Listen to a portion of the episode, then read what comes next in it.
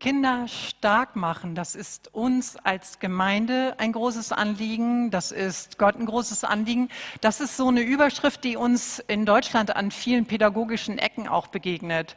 Uns allen ist bewusst, dass Kinder vielen Herausforderungen ausgesetzt werden, dass da genügend Gefahren im alltäglichen Leben sind und sie einfach eine Stärke brauchen, damit sie dem begegnen können. Kinder stark machen, eigentlich denke ich aber, dass es eine Überschrift ist, die alle Altersstufen brauchen. Ich weiß nicht, wie es euch geht, aber ich kann nicht behaupten, dass die Anforderungen, Herausforderungen und Gefahren weniger geworden sind, seitdem ich erwachsen bin. Wir erleben doch so viele Dinge, Strömungen, negative Strömungen, Herausforderungen, wo wir angefochten sind, wo wir echt das Gefühl haben, wir betreten einen Kampfplatz und wo wir uns wünschen, dass wir stark dafür sind. Jeder von uns merkt, ich brauche Stärke für mein Leben. Ich brauche für jeden Tag die nötige Stärke. Und deshalb heute Morgen für die Predigt eine Überschrift, die wir in der Bibel finden, wo es darum geht, dass wir starke Menschen werden können. Da heißt es, werdet stark durch die Kraft und die Macht des Herrn. Werdet stark durch die Kraft und die Macht des Herrn. Das ist ein Bibelvers, den Paulus an die Gemeinde in Ephesus geschrieben hat, steht im sechsten Kapitel. Im ersten Kapitel dieses Briefes betont Paulus als allererstes, dass da ein Gott ist, der eine Macht und eine Kraft hat, die durch nichts zu überwinden ist. Dass Gottes Macht über allen Mächten ist dass diese Macht grenzenlos ist. Das ist bei uns Menschen ja anders, oder? Wir erleben immer wieder, dass wir an unsere Grenzen kommen, dass es nicht weitergeht, dass wir da am Ende sind mit Kraftideen. Und deshalb ist es Gott ein Anliegen, dass wir ihn um seine Kraft bitten. Im dritten Kapitel von dem Epheserbrief, da schreibt Paulus, Gottes Kraft soll euren inneren Menschen stärken. Es geht also von dem Gott, der grenzenlose Kraft hat, hin dazu, dass wir diese Kraft andocken, da andocken sollen, damit unser innerer Mensch gestärkt wird, damit diese Kraft auch in uns etwas bewirken kann. Und damit unser innerer Mensch gestärkt werden kann, brauchen wir die Begegnung mit diesem Gott, der die Kraft und Macht hat. Wir haben die Aufgabe, uns nach Gottes Liebe auszustrecken. Wir brauchen die Begegnung mit diesem mächtigen Gott. Wir sollen die Begegnung mit ihm suchen. Wir sollen schauen nach Gott und sagen, ja, ich möchte in deiner Gegenwart sein und erleben, wie du bist. Und dann durch die Begegnung mit Gott und mit seiner Kraft geschieht etwas in unserem Leben. Gottes Kraft kann uns füllen.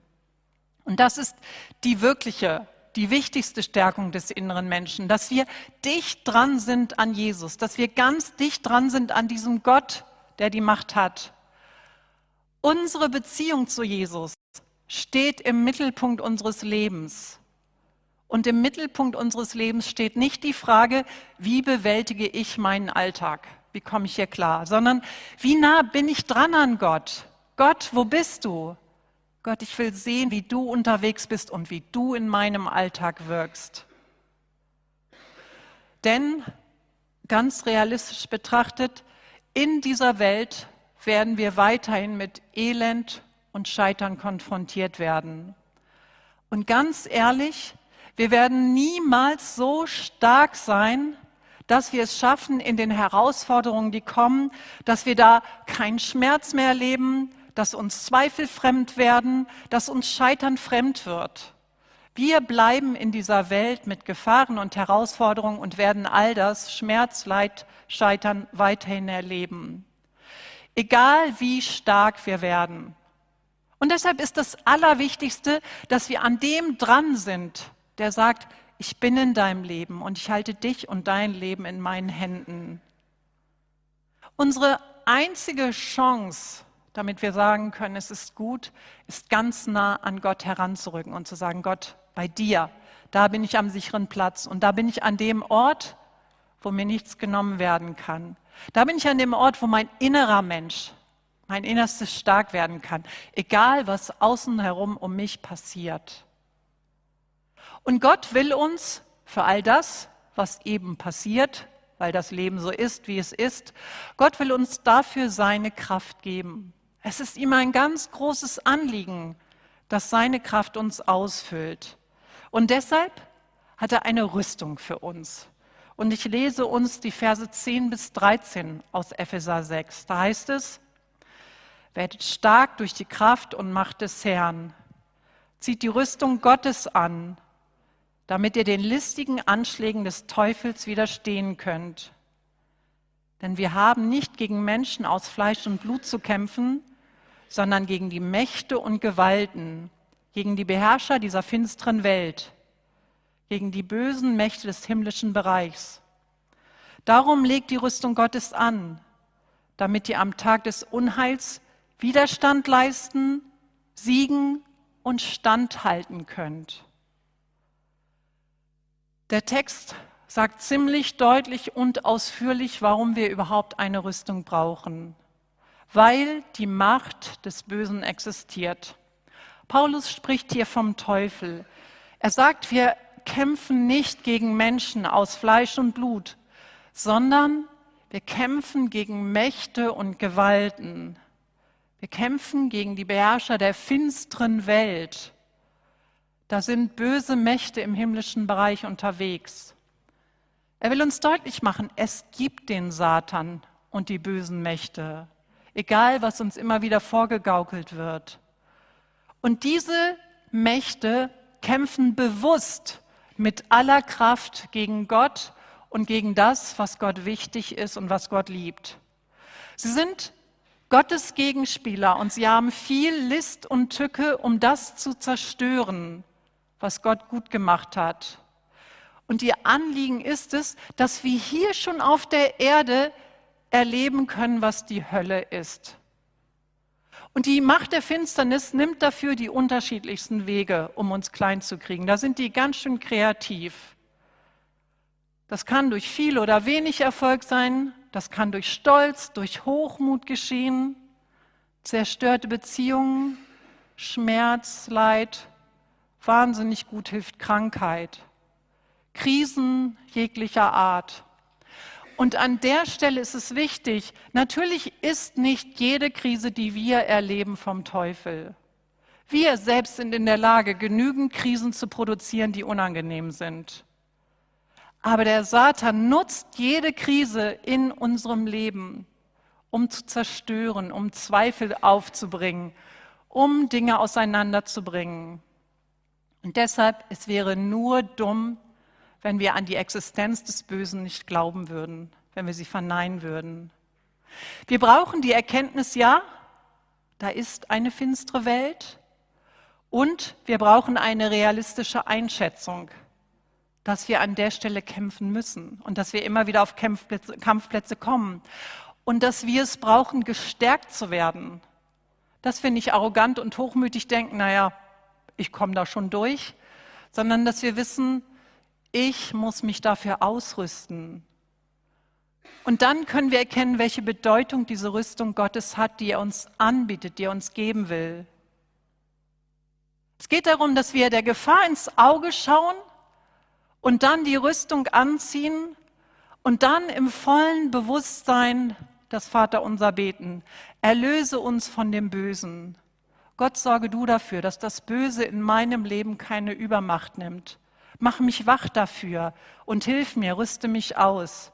Hilf du mir, dass ich in den Anfechtungen bestehen kann. Und an der Stelle nur ganz kurz, ich weiß nicht, warum Gott das Böse bis heute weiterhin existieren lässt, warum wir weiterhin solche Kämpfe austragen müssen. Was ich aber weiß, ist, dass Gottes Macht größer ist als jegliche Macht vom Bösen und von der Finsternis und dass er den Sieg schon längst davon getragen hat. Und wenn du gerade hart zu kämpfen hast und das Gefühl hast, du stehst wirklich in der Kampfarena, dann lass dir sagen, Gott kämpft an deiner Seite und er hat bereits gesiegt. Er sieht deinen Kampf und er kämpft für dich, er ist für dich und er wird und will für dich siegen. Gott will durch seine Rüstung aber noch viel mehr. Er will mehr als uns nur zu schützen. Im Text heißt es, legt die Rüstung Gottes an, damit ihr am Tag des Unheils Widerstand leisten, siegen und standhalten könnt. Kurz, der Tag des Unheils, das meint mehr überbegriffen immer dann, wenn uns Böses widerfährt. Und das wird immer wieder sein. Immer wieder wird Unheil auf uns einströmen. Und durch die Rüstung können wir in diesen Unheilstagen etwas erreichen. Wir können nämlich Widerstand leisten und siegen. Also um kurz militärisch zu denken, es geht nicht darum, dass wir uns im Schutzbunker vergraben und hoffen, dass es nicht ganz so schlimm endet, sondern dass wir uns hinauswagen dürfen und Widerstand leisten können und dass wir Siege erleben dürfen. Wir können der Macht der Finsternis die Stirn bieten. Wir sind dem nicht ausgeliefert. Das geschieht, indem wir an Jesus dranbleiben, indem wir sagen, Jesus, ich richte mich nach deinen Werten aus. Das sind die Momente, wo wir zeigen, ich biete die Stirn. Dass wir nicht aufhören, die Bibel zu lesen und zu beten. Dass wir für Menschen, die schwächer dran sind, die ärmer dran sind, dass wir sagen, ich bin für dich da und ich kämpfe mit dir. Dass wir die sind, die andere trösten, dass wir Gottes Wort der Verkündigung Raum geben, dass wir Gottesdienste feiern und in den Gottesdiensten Abendmahl feiern und Taufe feiern und sagen, hier ist ein Gott, der gesiegt hat und der Großes tut. Wir bieten die Stirn, indem wir Gemeinde bauen und Zeichen setzen und sagen, Gott wirkt in dieser Welt. Und klar, manche unserer Siege die sind klein und unscheinbar und wir müssen ziemlich gut gucken, damit wir sie überhaupt entdecken. Und mancher Sieg lässt ganz schön lange auf sich warten. Und zwar wirklich, wirklich lange. Und ich weiß auch, dass manche der Siege mit vielen Kompromissen verbunden sind, mit vielen Abstrichen. Aber am Ende, am Ende steht der ganz große Sieg eines großen Gottes, der alles in seiner Hand hält und der sagt, ich siege für meine geliebten Kinder. Und das sind wir. Und das muss uns bewusst sein, der Sieg, die Siege unseres Lebens, die sind nicht unser Verdienst. Wir siegen nicht, weil wir so tolle Helden und Heldinnen sind, sondern weil wir an unserer Seite einen großen Gott haben. Einen Gott, der unendlich viel Macht hat. Und seine Macht allein sorgt für unsere Stärke und für unsere Siege. Und uns darf bewusst sein, dieser allmächtige Gott hört niemals auf, uns mit seiner Stärke zu beschenken. Er wird jeden Tag neu sagen, meine Stärke geht mit dir. Ich sehe, welche Kämpfe heute vor dir liegen und ich rüste dich aus mit meiner Stärke. Und ganz ehrlich, am Ende manches Tages habe ich schon gedacht, Herr, wenn du denkst, das reicht, also ich hätte gern mehr gehabt. Es ist nicht so, dass immer alles strahlend Gloria ist. Und trotzdem ist es so, dass Gott jeden Morgen sagt, und meine Stärke geht mit dir und ich bin an deiner Seite. Er möchte uns deshalb seine Rüstung geben. Und ich lese euch die nächsten Verse, wo diese Rüstung beschrieben wird, die Rüstung, die Gott uns anbietet. Da heißt es in Epheser 6, 13 bis 18, Seid also standhaft, gürtet euch mit Wahrheit, zieht an als Panzer die Gerechtigkeit und als Schuhe die Bereitschaft, für das Evangelium vom Frieden zu kämpfen. Vor allem greift zum Schild des Glaubens. Mit ihm könnt ihr alle feurigen Geschosse des Bösen auslöschen. Nehmt den Helm des Heils und das Schwert des Geistes. Das ist das Wort Gottes. Hört nicht auf zu beten und zu flehen. Betet jederzeit im Geist. Seid wachsam, hart aus und bittet für alle Heiligen. Gott stellt uns eine Rüstung zur Verfügung. Ob diese Rüstung allerdings etwas bewirkt und für Schutz und Sieg sorgt, liegt an uns. Ob wir sie in Anspruch nehmen, ob wir bereit sind, diese Rüstung anzuziehen. Und da ganz klar, wir haben die Wahl. Ich wähle, ob ich diese Rüstung für mich haben will. Gott hat die Rüstung, aber er wird sie uns niemals überstülpen. Er wird sie uns nicht aufnötigen, sondern er bietet sie uns an und wir entscheiden, ob wir sie anziehen.